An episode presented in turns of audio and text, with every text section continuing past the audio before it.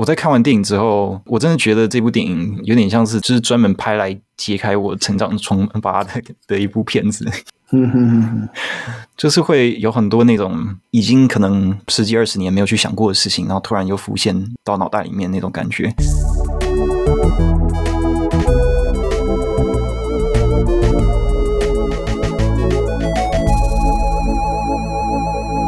欢迎收听电影 Podcast，我是翻到工作室的 John，我是 Perry。嘿，我们离上一次录音又过了两个半月左右，好久好久，对，已经从二零二一到二零二二了。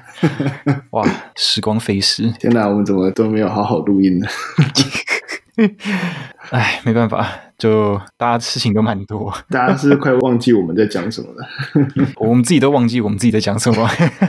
上一次是讲什么？我真的有点忘了。不过我知道的是上一次是亚观团还在看电影的时候啊，嗯哼，就是连最终的推荐奖都还没选出来，然后也还没有参加金马。对对，那时候还没有金马。嗯，所以我今天可以来把后面的部分分享一下。嗯，OK，就是包含后续投票的状况啊，然后参加金马的感想这样子。嗯哼。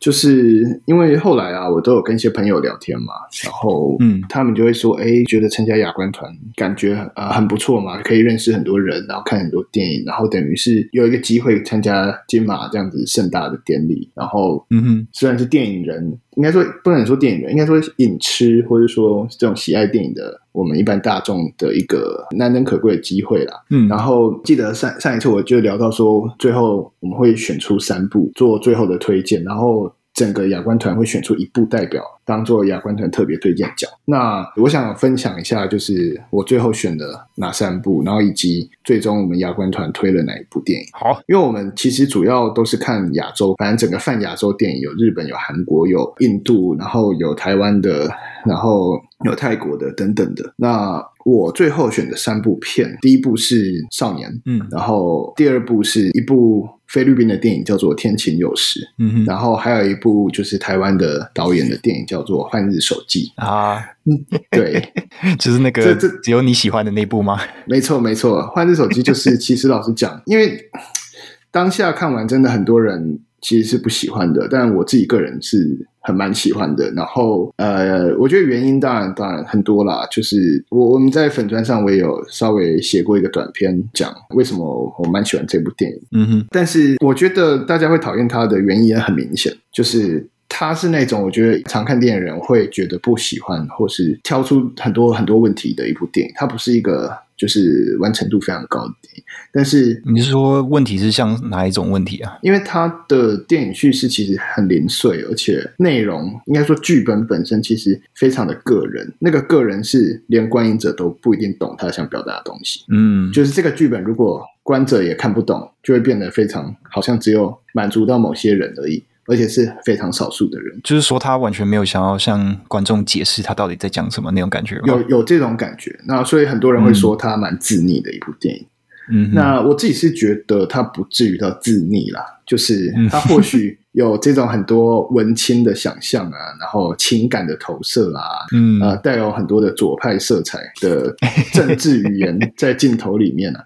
但是啊，呃，我自己是还蛮有感的。那或许就是可能有某种共同的共鸣吧，让我跟这部电影有某种频率的接近。而且我会推荐这部电影，有很重要的是，像这种日记式的电影啊，以台湾的导演来说，非常少看到。就是台湾大部分就非常主流的叙事电影剧本，就是三幕剧嘛，或是说你有一些比较嗯长镜头的片子，比较写实的电影。但是像这种像写日记一样的电影，很破碎，然后你所见就是他的每一天，然后他的感受有点意识流那种感觉吗？对，但也没这么意识流。他其实是就是例如啊、呃，他早上起床，然后抽一根烟，然后骑着摩托车，然后沿路就这样一直拍他在骑摩托车。然后他中间可能因为一些情感的关系，那个画面会变得很破碎、抽离。可能因为他跟他女朋友刚分手，所以时不时他跟他女朋友一起骑车的幻象，跟他现在一个人骑车幻象会不断重叠，然后虚实交错。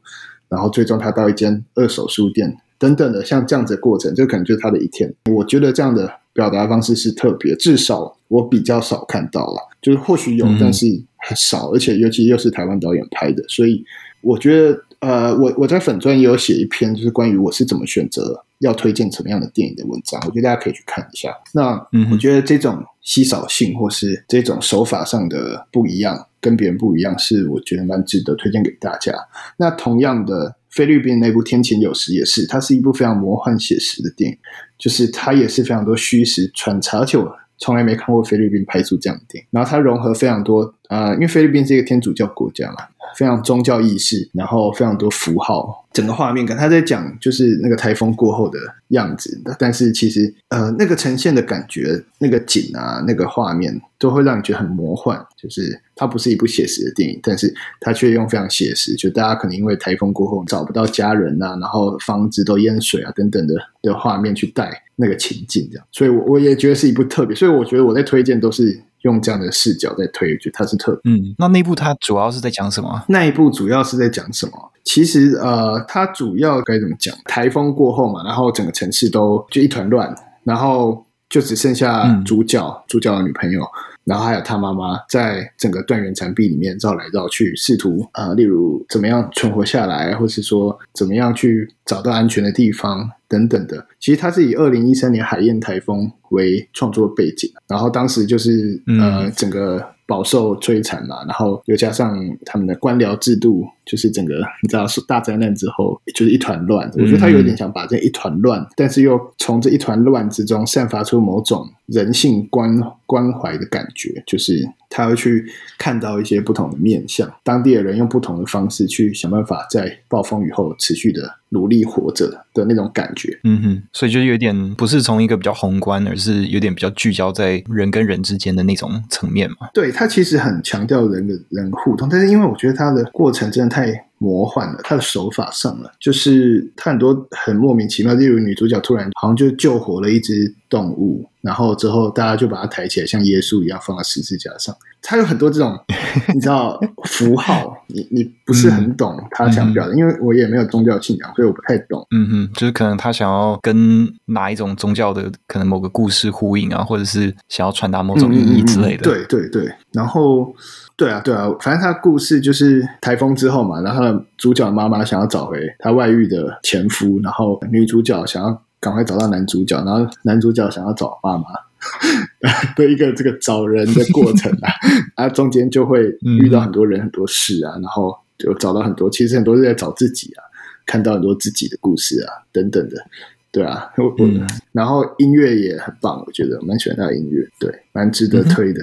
然后最后是讲，就是我最后投票，就我们最终不是大家选出来之后要投票嘛？那很明显的，最终入围的就是少年、美国女孩跟天晴有时。然后最终当然是《美国女孩》跟《少年》感觉最拉锯。那当时我的想法就是，我在还没去投票之前，我都觉得，嗯，《少年》跟《美国女孩》可能平分秋色吧。然后结果到了现场，发现《美国女孩》的支持者比较多。我可以理解，就是大家为什么投《美国女孩》，因为我在投票当天，我有说，我觉得《美国女孩》如果在金马。因为她有入围金马嘛，我是非常支持的，非常希望《美国女孩》可以拿奖，嗯、尤其是就是最佳影片。那但是在这个亚洲电影观察团推荐奖，我会想要把票给《少年》，有几个原因。第一个是《少年》当然是一个反映时代的电影，嗯、就是他在讲反送中的故事嘛，他在反送中的里当下拍的故事，也就是说，它里面其实很多的影像是真正的抗争影像。然后他们在你想当然了，在那种情况下。然后你要申请拍摄这件事本身就是困难，就是你可能要跟政府当局玩猫抓老鼠的游戏等等。所以说啊、嗯呃，这个电影没啊、呃、是不可逆的，就是你你没办法再创造一次。嗯，就你不能说哦，我们要补拍什么片段，然后回去重现那个场景。应该说这是有难度的，因为它的条件太严苛了。它、嗯、有点你就想象他在战争中拍电影剧情长片。这种概念，它不是拍纪录片，它是剧情长片。这种艰难度我，我我认为非常值得推荐的。然后以及他的情感是很真的。那当然，在现场很多人会提说，像呃，今年二月二十五要上映吧，《时代革命》就是纪录片嘛，听说是很厉害的电影。加上之前李大为城啊等等，其实有人提出说，香港反送中电影已经有非常多都有就受到金马的肯定等等的。那为什么我们还要给另外一部反送中的电影推荐呢？当然，还有一个原因是反送中的。剧情长片从来没有被推荐过，以前没有出现过有，有入围任何的，就是包含金马等等的奖。少年是第一部，对，因为其他都是纪录片嘛，或是短片，嗯，所以剧情长片还没。其实这个这个理由真的没办法说服我，就是我只能说，就是他们其实后面有有一位就我的同伴有讲出一些，我觉得至少我还可以接受为什么要投美国女孩的理由，就是。嗯他们举了一个例子，就是说，啊、呃，美国女孩反映了就我们这一代，因为他在讲的是就是 SARS 那个年嘛，那就是我们小时候嘛。对，二零零三年。对，反映了我们当代的某种生活形态，因为当时刚好是很很多的那个台商到中国嘛，对不对？爸爸可能都在中国，然后对很多父母希望把小孩送出国读书嘛，刚好是我们小时候那个年代。那我我的那个也是亚光团成员，他就说，他认为在当代还没有人拍这个时代的故事，就是他说在早期李安拍了《喜宴》，反映了当时的。台湾人或者说华人社会，就是例如美国梦啊等等的的这样的一个情境，嗯、但是过了这么久，就我们这个时代的所反映的，就是包含 SARS，包含台商，包含就是很多从国外回来 ABC 这这种文化是、嗯、是是没有被呈现过的，类似啊，因为我有点忘记他讲的内容是什么，嗯、但是我的接收到的是这样。但我就哎，这是有道理的，因为确实还没有人拍过这样的电影，《美国女孩》是第一部，啊、这个时空被这种叙事，我觉得可能多少在过去的一些电影里面有出现一些吧。可是这部几乎完全是在想要呈现这种就是千禧世代成长的经验，对，对这样子的一个故事。对，对，所以这个理由我觉得是、嗯、是我可以接受的。就是因为它同样具有稀少性，嗯、也有特别性，就是它具有时代意义啦，嗯、应该这样讲。然后加上，当然，《美国女孩》是完成度非常高的一部电影的，就是它不管在剧本呈现或导演的调度、节奏上是非常完整。但是我要讲，但是、嗯、我连三部推荐都没有推荐《美国女孩》，原因是因为，哎，我觉得它真的蛮工整的啦。然后，嗯，只是以第阮凤仪导演第一次拍长片来说，其实是很厉害，我是有种敬佩。嗯、然后，但是我真的震惊到，其实是阮凤仪导演拍他的短片《姐姐》，嗯，就我之前有提过，就是那个震撼力更大。但是《美国女孩》对我来说，很多人讲。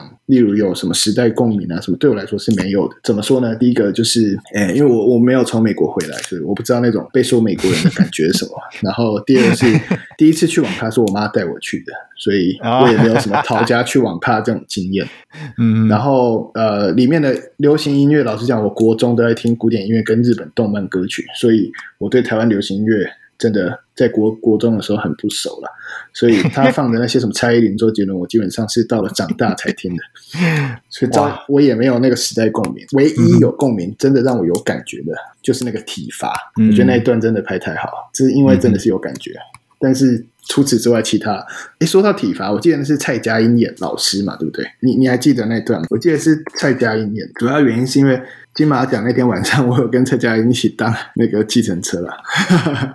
我只想讲这个，对，然后反正就是他整体的共鸣度，或者说大家觉得他很棒的原因都没有说服到我。就除了我那个朋友，他他很讲很多，就包含我们亚观团最后的，就是决定是投给美国女孩嘛，她票数比较多。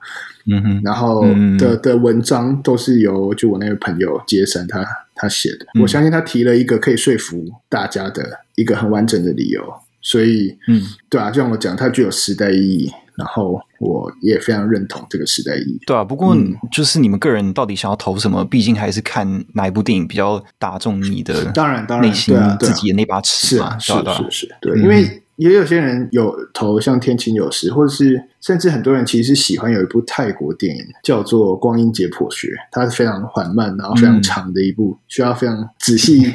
我看很多人说看到睡着。对对对，要非常去仔细去剖析的一部电影啊，就是它是细嚼慢咽的电影。嗯、那其实它有它的厉害之处，嗯、但就是因为真的 真的不容易懂，嗯哼，所以你也没有投给那部。没有没有，因为那部我确实也睡、嗯、睡着啊。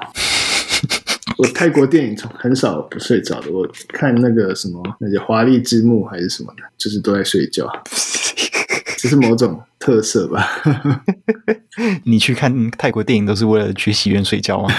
但是《光阴解剖学》其实是很厉害的一部电影，如果有机会可以慢慢的去看它。我记得线上好像也有，我忘记哪边可以看得到。但是，嗯，他因为我们亚观团有一位朋友也是专门研究这部电影，然后写了一大篇关于《光阴解剖学》的文章，然后很厉很厉害。你看他看完他写的东西，才发现我这部东这部电影藏非常多东西。然后哦，就后来我们跟他聊，然后说他反复除了亚冠团看，然后金马影展又看，然后线上又有看两次，然后每一次都是暂停下来做笔记，然后他天哪，花很多力气把《观音解剖学》看完，看很多次，然后看完，然后把文章写出来，嗯嗯，所以也很厉害了。嗯，好，那我们也把那文章贴出来给大家看，这样。可以啊，可以啊。对，然后反正我觉得亚冠团蛮有意思的，就是你真的会遇到很多很厉害的人，就是真的是自叹不如啊，嗯、就是不敢说自己是会看电影的人，因为太多高手了。然后，嗯，大家也都很有想法。就是看的电影也很多，书也看很多。反正大家最期待的就是金马。那后来十一月二十六金马奖的时候，当时就是反正大家齐聚一堂，但也没有所有人都到，因为我们有个中国，就是也是参加我们这次亚冠团的成员，他没有来。但是其他届的亚冠团的学长姐都有来。然后后来我们也办了一个 party 嘛，对不对？就是、嗯、就是请你帮忙做那个邀请卡这样子。哎，对，对，是希望可以年年举办的，但是我也不知道我能不能年年去参加。对啊，长途跋涉。对啊，只是大家是蛮开心的，毕竟像我们等于是第一次参加金马奖颁奖典礼，然后我相信所有喜爱电影的人都一定会想要共襄盛举这个盛会。那我看到很多有趣的地方了，嗯、就例如原来里面有所谓的补位大队，你知道补位大队吗？那是什么？就是就是颁奖的时候，为了不要让画面有空位，所以就要有一群人、哦、专门去补空位。他们通常是什么相关科系的学生啊，或者工读生，你、就要去补。然后他们就要穿很漂亮，然后就要动来动去，就是休息的时候就赶快去补那个空位。因为有时候就是可能颁完他们的奖，人就走掉了，然后就要进去其实他们也蛮累的，嗯、而且其实超累。就是他中间休息，可能有的时候只有三分钟，然后有时候只有四分钟。嗯、然后你如果超过时间，你就会被关在外面。天哪！对，他们每一段的时间间隔都很短。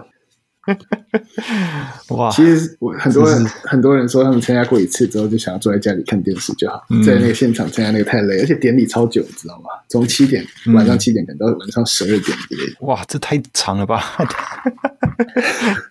我的妈呀！对啊。所以就是我们到底为什么那么长啊？其他所有奖项太多了，大概十一、十二点那边，听说金钟奖更久啊！天哪，对啊，所以总之就是蛮难得的经验啦。然后现场真的看到很多演员啊、嗯、明星啊，但就是可能也不方便跟他们合照，因为典礼场合嘛。嗯、听说只有像比较重要的人会被邀去。那个惜别酒会，你知道吗？就他们典礼结束，不是都会去参加那个酒会吗？哦，是 after party 之类的。对对对，然后就只有像翁黄德啊、坡昂、次次啊 这种 level 的，他有被邀请才能参加。对，那个时候就可以跟演员合照。OK 啊，你你再努力一阵子就可以进去了。还还早吧，我我参加完都变得没有自信了，因为觉得这些影评人太强了，每一个都在我我之上。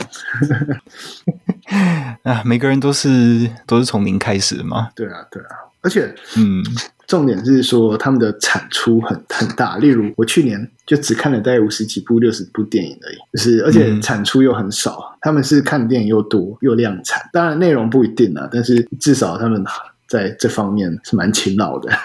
该怎么讲？嗯对啊，这一点就是蛮不简单的。很多是看几百部、上千部之类的。啊、那个翁黄德不是看了几千部吗？一千三百多部。对，好可怕，一天看三部哎，超夸张。对啊，而且他写很多东西，就是我看是今天吗还是昨天，我有点忘记了。反正有一个演员过世，对，对对，然后他早上六点多就发了那个那个文，然后就觉得哇靠，你是二十四小时从不间断吗？而且太可怕了。而且重点是他只有一个人，他不是一个团队，这是重点。很多人会以为他是团队，没有他。是一个人完成所有的事情。他真的是，他真的是写作机器，他是为为影评而生的男人。他在我们亚观团第一天的时候，他有来分享，然后他就有讲说，嗯、呃，我有点忘记，但印象中就是他就是喜欢做这件事情。他说：“就算没有人看，他还是会做这件事情。他无时无刻都在想做这件事情，因为他喜欢这件事，所以他不会间断。我觉得，其实，在每一个领域最优秀的人都是这样子，他们其实都是为了自己在做的。对啊，对啊，他不是为了别人在做，所以我觉得这蛮不简单的啦。对啊，然后金马奖，我后来也有去美国女孩的 after party。” 有有跟导演还有那个演员合照，还蛮开心的，对啊。嗯、然后 你之前不是说要邀请导演来上节目吗？哎，这个地方还蛮有趣的，我要讲一下。嗯，就我我有私讯导演问他要不要来，然后他说因为宣传就要找他们那个传影嘛，还是啊，他们有一个负责的行销行销的部分。嗯、然后我当时其实有传先传个讯息给负责的那个窗口，嗯。然后他就说他会问一下导演，但因为我说我们可能比较能那个用远端的方式，嗯，然后因为因为我都在高雄，所以可能会比较就受到限制啦。他就说那他跟导演再确认看看好了，然后说如果有空或者可以的话再跟我讲。那后来就没有消息了。那嗯，嗯，我后来也有跟导演说，就是没关系，等之后就是你宣传完，还是未来，就是我们可以直接来聊导演个人喜欢的电影，就是不用着重一定要聊美国女孩或者宣传美国女孩，嗯，因为她后来上了很多的 podcast，大部分因为毕竟在宣传期嘛，她要推这部电影，就会有一些公关上的那种是是是，他会对会有考量一些要宣传的部分嘛。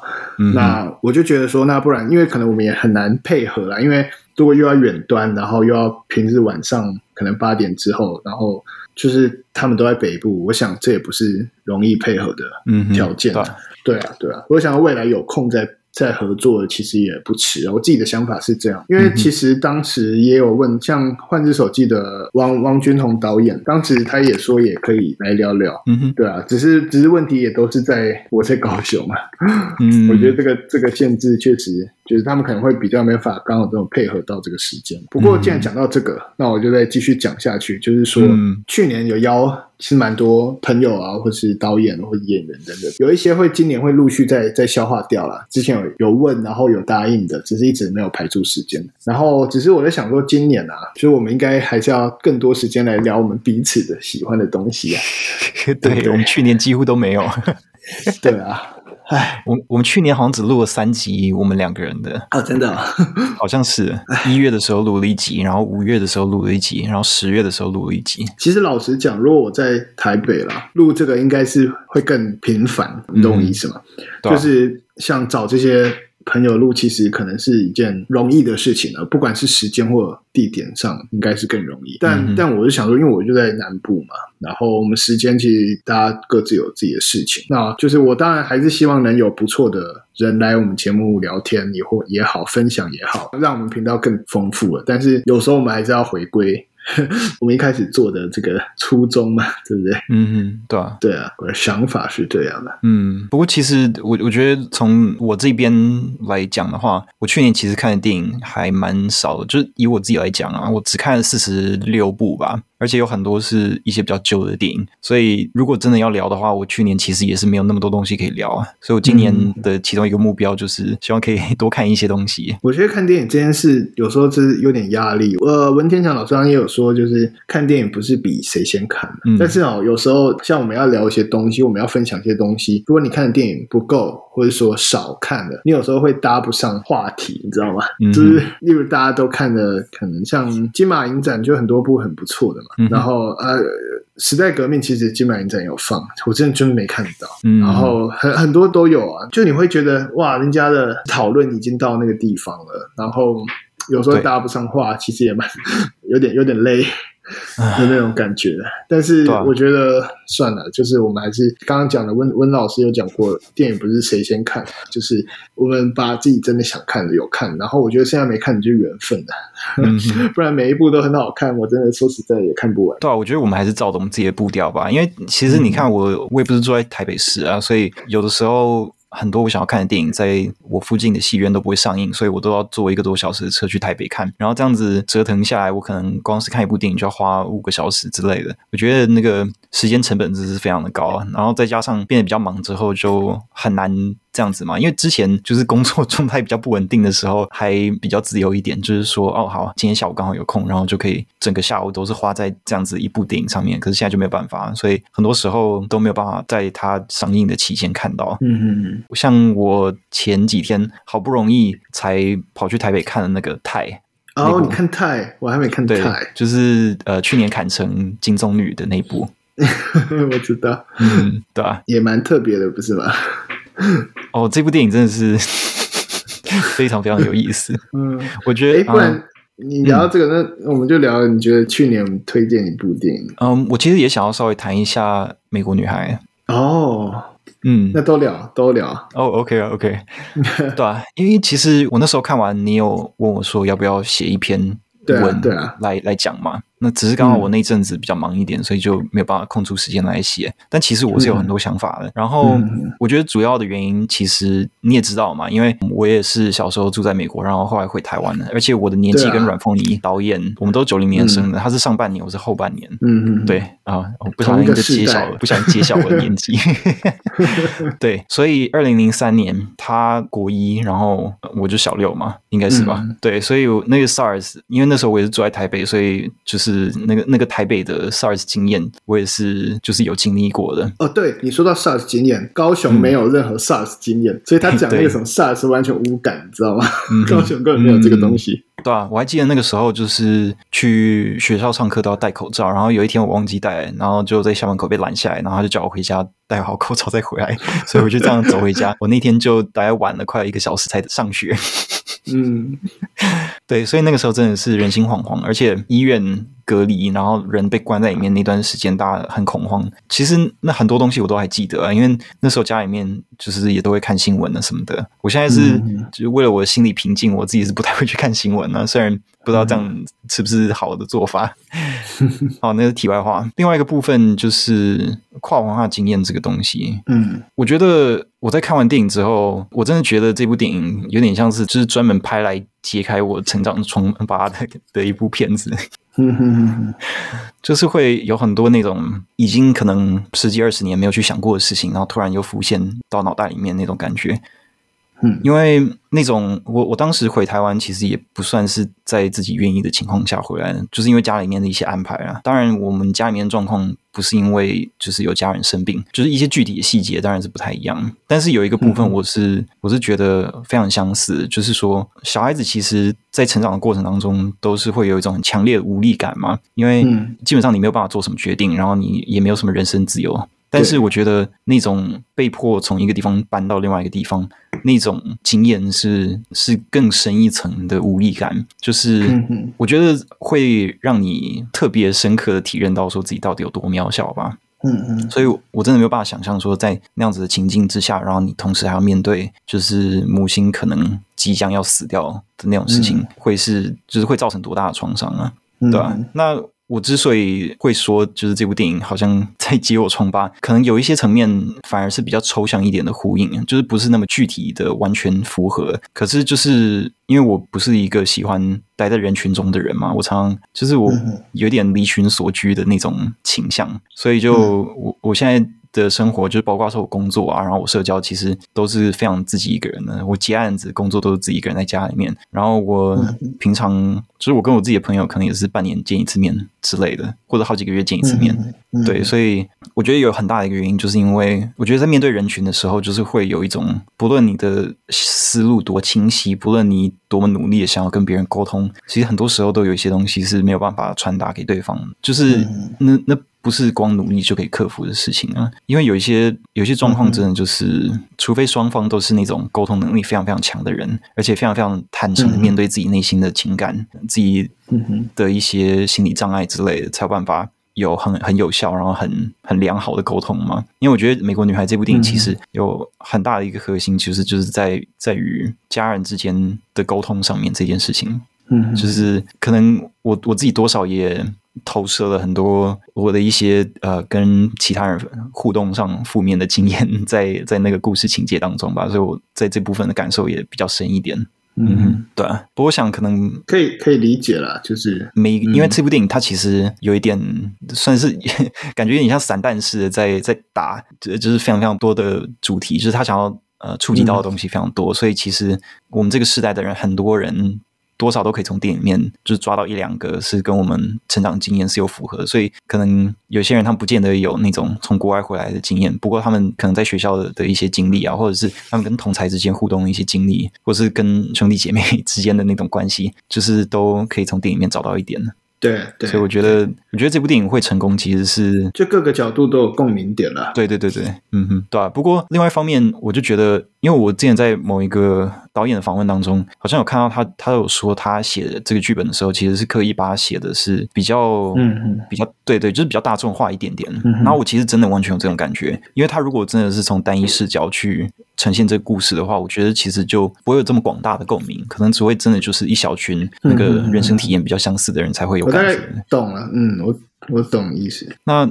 其实我觉得你刚刚讲说这部电影就是很，你是说很工整吗？对，我觉得这部电影对我的感受是蛮工整的，原因是因为我觉得它很很完整的描述了一个这样的一段故事，然后我就是像我前面讲的，我因为我很我一直抓不到对我来说的共鸣点，就我一直抓不到，就所以就变成说，它每一幕每一幕就是就是一个故事这样过去。然后说的很很好，就是我我懂，就是起承转合很好，我懂他为什么有这种感受，我懂他为什么会有这样的反应，我我都可以理解，可以理解他们里面的任何表现，就是我都都理解，但我就是抓不到那个共鸣点的位置，嗯、所以我我只能说，就是对我来说，它是一部工整的电影，嗯、是一部好的电影，就是完整性很高，然后以第一次拍长片的导演来说，这很厉害，就是要。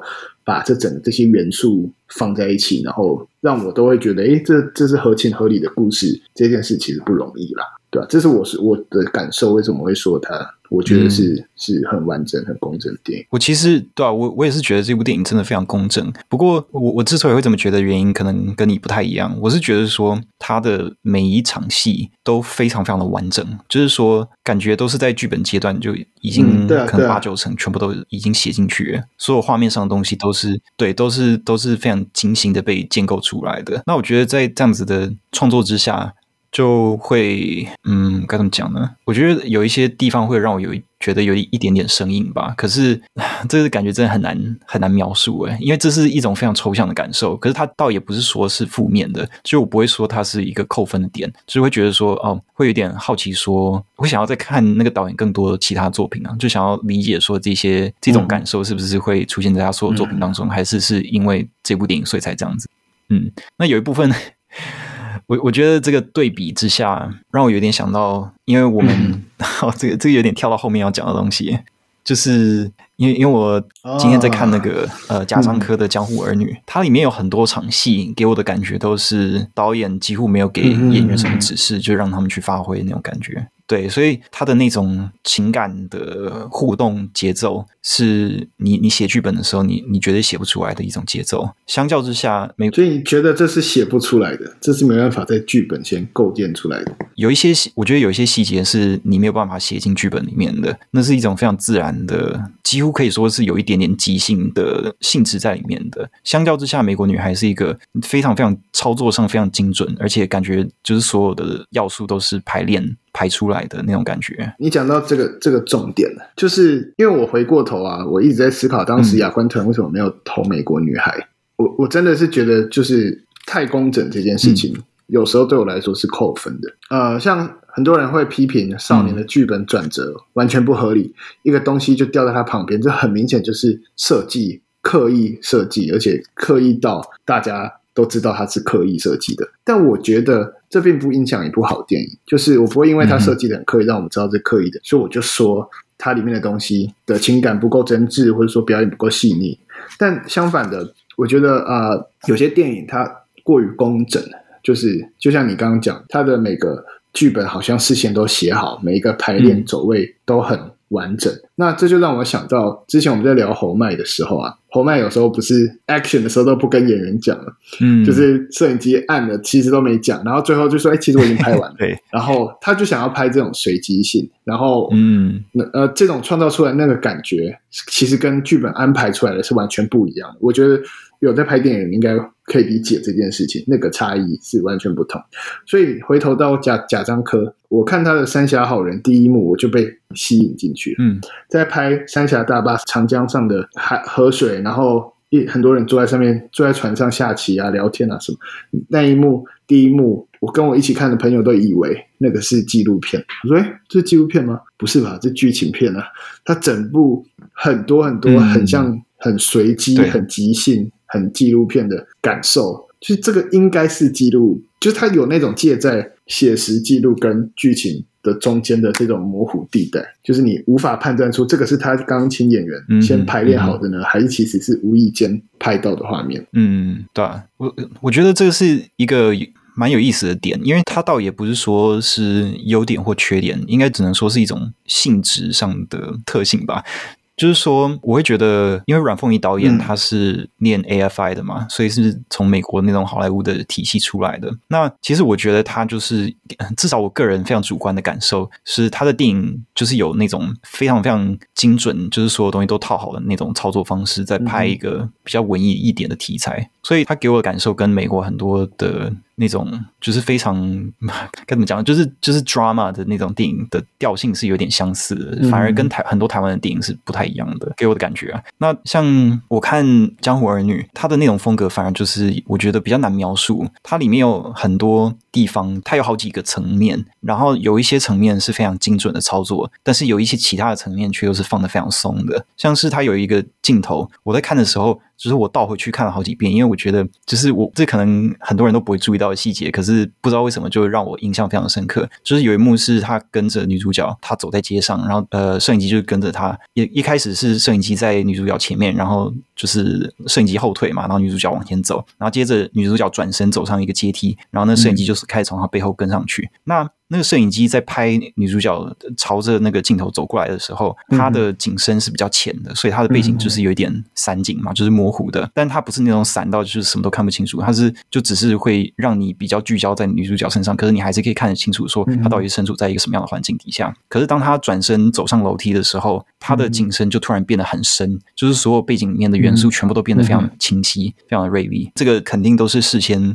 就是导演跟那个摄影就讲好说，你这边要调光圈，然后什么什么，就是那种操作是非常要非常精准的。但是在演出的层面的话，反而就是用一种只稍微点一下的那个演员，然后就让我们去发挥的那种感觉。我觉得这真的是很很不一样的操作方式，然后我觉得很有意思。因为像他整个场景的那种安排，就会给人一种说，就是那个真实性会更强烈一点。相较之下。美国女孩，她会给我一种这这就是一部电影的感觉，嗯、就是那种感觉比较强。大概可以知道你在表达的什么意思。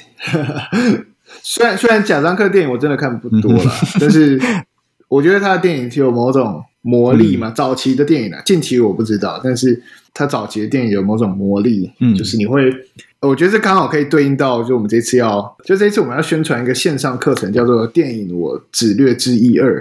然后是由贾樟柯导演去讲，就是有关电影的很多呃内容。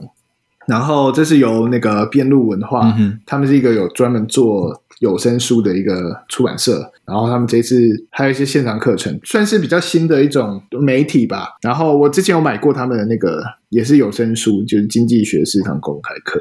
我觉得现在就是你你喜欢听 podcast，有时候你也希望有些书变成声音去把它听完。就是一种习惯，对。然后他们有专门做很多这种。那这次他们就有做一个就是线上课程，叫做《电影我只略知一二》，这算是他们跟中国的一个平台授权销售的一个课啦。然后是由由贾樟柯导演去谈一些电影理论的东西，这样子。那我觉得刚刚我们在聊贾樟柯的电影，嗯、他刚好有呼应到，我觉得那个贾樟柯在第一堂课里面有关于讲所谓的电影新与旧，有讲到一个重点叫叙事的跟踪性，就是我觉得他他的电影就是会让你一直跟着他的视角进去探究到底之后会发生什么事。那我我觉得这一点在剧本创作上也蛮重要的啦。嗯，然后我觉得。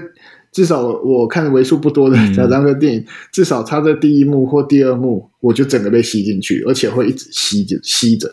他不是说就是好像看一下，然后你就不知道他演什么，嗯、而是会一步一步带你进到那个电影里面。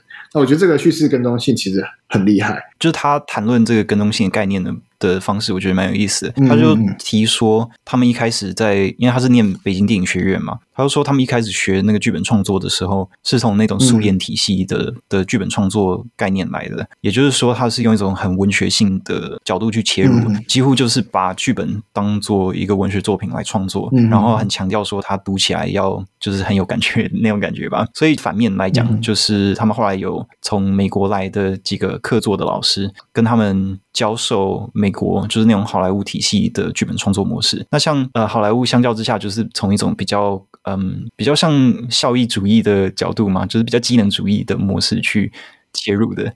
对，那那个更动性的概念就是从这里来的，就是说你要怎么样让电影、让故事引人入胜，嗯、让观众看了之后会一直持续的想要看下去。那他就说他在他在写剧本的时候，其实都是先从他一开始学的那种模式，比较文学性的模式去切入的，因为这可能是比较符合他的直觉性创作的模式，所以他就会先这样子把他想要写的东西写出来，然后之后他再会用。那种比较好莱坞的模式去可能设计说要怎么让那个故事是一直持续不断的能够抓住观众的，所以其实。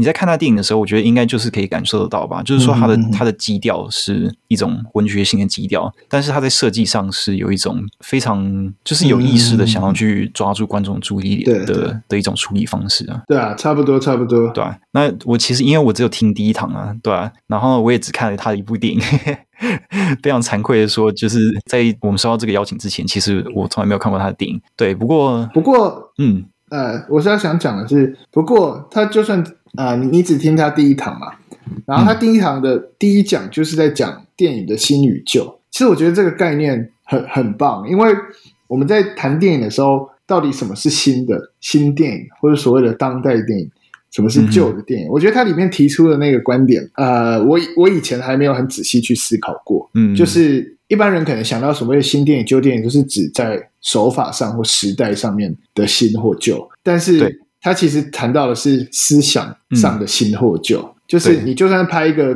古装，就是他他有说叫做《赵氏孤儿》嘛，嗯嗯，他看到一个翻拍的版本，然后提出了一个新的观点，是讲所谓的那个叫什么复仇吗的继承性嘛？是不是？好像是这样的。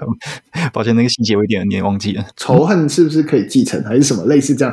他就说，哎，虽然你翻拍的这个电影被人翻拍过很多次，但是你却用一个新的观点带入，嗯、那就是一个新电影，就让我想到之前那部叫《他们》吗？哦，对，就是小妇人的翻拍。小妇人，对对对，小妇人被翻拍非常多次，嗯、但是嗯，用不同的观点去看这部电影，它就是一个新电影。我觉得这个想法真的很棒啊，就是。虽然好像一一讲我们就通啊，对哈、哦，应该就是这样。但是我觉得在他没讲之前，我我是没有很仔细的去思考这个问题，就是所谓新、嗯、新跟旧这个部分。对对啊，这个问题其实我之前也多少有想过，因为其实嗯，最近几年好莱坞基本上都是靠续集或者是重启或者是翻拍在赚钱嘛，就是他们、嗯、呃。会会拿到高呃大成本的的制作，通常都是这种，就是需要跟过去有一些连接的题材。对对对，当然普罗大众是买单的，可是观影社群当中就会有一部分的人会特别不喜欢这件事情。那我可以理解，因为其实在很多情况下，我也是不太喜欢这种状况，我也是会希望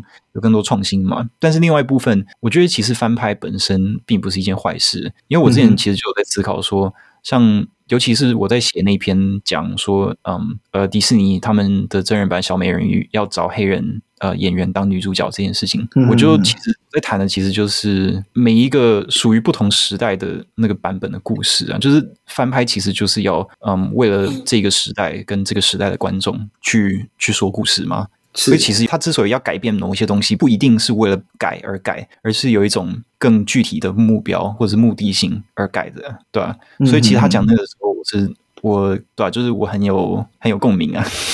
嗯嗯嗯对。对啊，然后他其实就是他其实就在讲这个嘛，他就在讲说，好像他在讲《赵氏孤儿》的时候，他就讲说，像过去比较早期的那种翻拍用的态度，就是比较旧的那种看世界的方式，就是非黑即白的那种视角。但是现在的话，可能就会从一种比较灰色地带、比较嗯，从人性一些细腻的地方去切入的角度。那相较之下，这个就是很不一样的嘛。就是即使是同一个故事，你也可以拍出很不一样的感觉，就是有完全不同的诠释这样子的。那如果是从他们这部电影来讲的话，我觉得。Greta Gerwig，他就真的是融合很多他自己个人的观点，而且是有很多我觉得是非常非常新时代的一些处理手法在里面。我觉得这个是甚至在当代电影都还看不太到的东西，就是像他有双双结局这个部分。嗯，抱歉，这个 如果你没有看过他们的话，抱歉的就是有一个小暴雷，因为他在他这个版本的处理跟过去很不一样。第一个部分当然就是他把他的整个结构就是重新安排了嘛。他从一开始、嗯、电影一开始就让你知道说，Joe 嗯拒绝了那个啊那个男主角叫什么？这是 Rory 吗？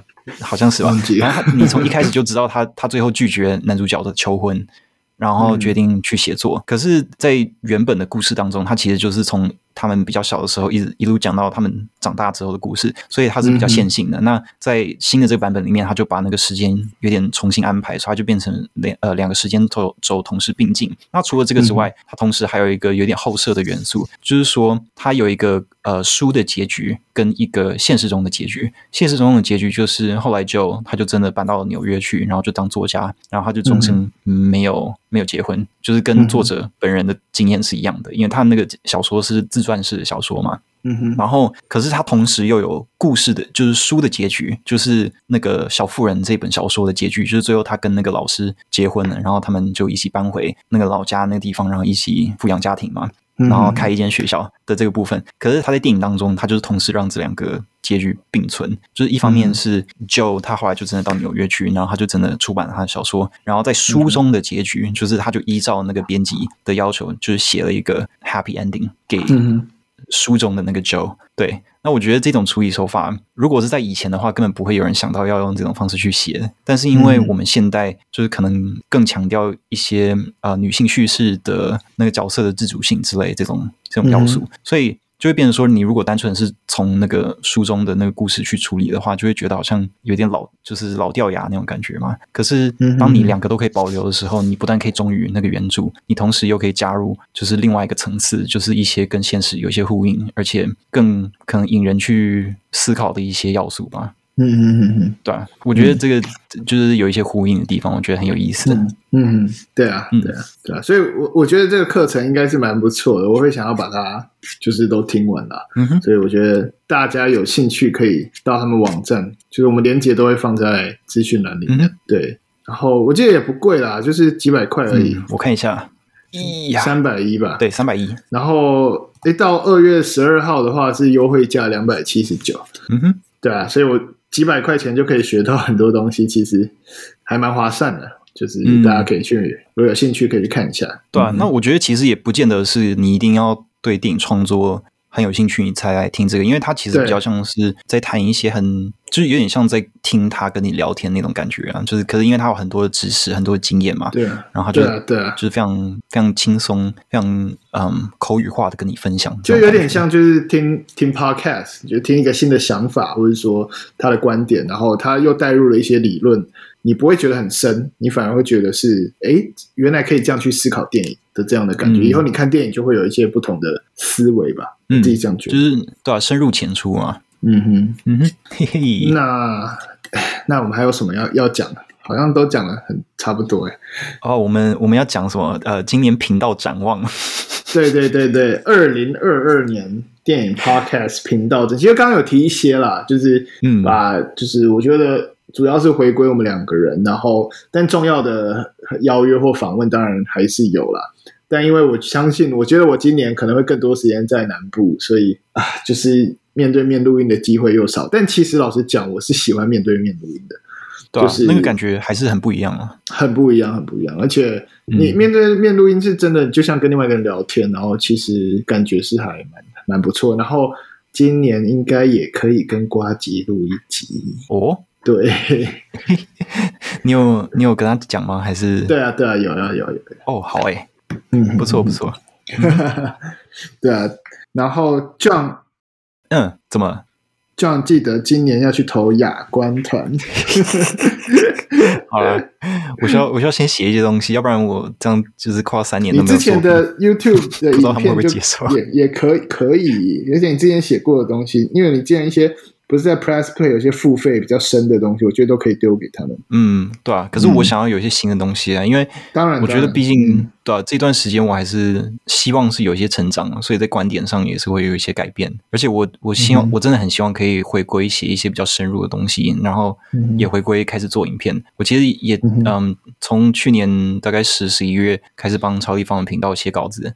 算是有做一些热身了吧，所以，嗯哼啊，希望接下来可以好好的 履行我对自己的承诺，这样子。对啊，你的影片了，嗯嗯。那另外一方面，其实因为我们过去这段时间有点受到现实的因素，所以录的内容就是只有我们两个人的内容就比较少一点，所以我就有点在想说，说不定我们可以在格式上做一些实验吧，像是我们可能可以录单集比较短一点的。嗯哼，就是可能最近看了什么，然后特别有感觉，然后就赶快来录一下，就像闲闲聊这样子。就像对对打电话，打电话就 call 你一下，然后哎来讲一下，哎我刚刚看了什么，哎还不错，然后分享一下这样子，这种感觉嘛，对不对？嗯。哼，嗯，我觉得我觉得这样子说不定就是可以行得通哦，说不定我们可以来试试看。